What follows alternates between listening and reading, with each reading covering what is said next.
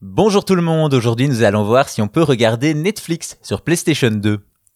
Aujourd'hui, Netflix est inévitable dans notre consommation de contenu, séries, films, documentaires, émissions télé, dessins animés, le catalogue du géant américain n'épargne personne.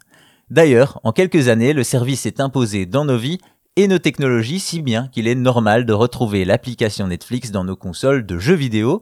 Pourtant, il y a une console qui, malgré son âge, a bénéficié du service, et cette console, c'est la PS2. C'est en 2017 que Netflix se lance dans la vidéo à la demande avant une expansion mondiale à partir de 2010 pour arriver dans la plupart des pays d'Europe en 2013.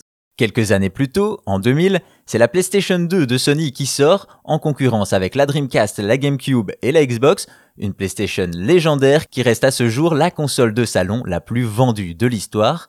Comme vous pouvez l'entendre, il y a un hic. Entre Netflix et la PS2, il y a une bonne décennie d'écart, si bien qu'en 2013, on est déjà à la PlayStation 4.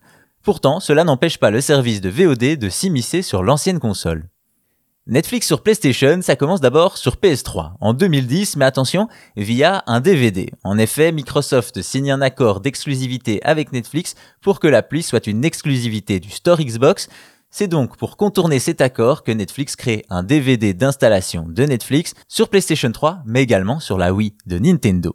Pour trouver un lien avec la PS2, direction maintenant le Brésil, un pays qui connaît souvent des retards sur la disponibilité des consoles et où la console de Sony ne sort qu'en 2009, soit 10 ans après une grande partie du monde. De là, les calendriers s'alignent et la PS2 sort au Brésil où Netflix y est déjà très populaire, et donc elle va également profiter du service et là aussi grâce à un DVD d'installation exclusif au territoire brésilien.